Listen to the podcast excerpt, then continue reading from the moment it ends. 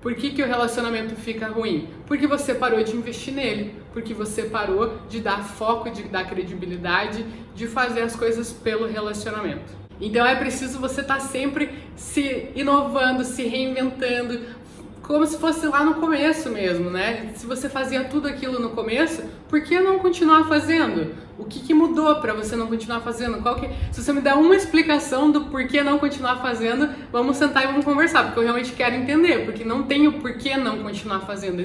Realmente para e pensa, reflete, faz uma meditação. Por que não continuar investindo no meu relacionamento? Se você quer que ele morra, beleza, aí você está no caminho certo. Agora, se você quer ter um relacionamento feliz, saudável, não tem o porquê não continuar fazendo.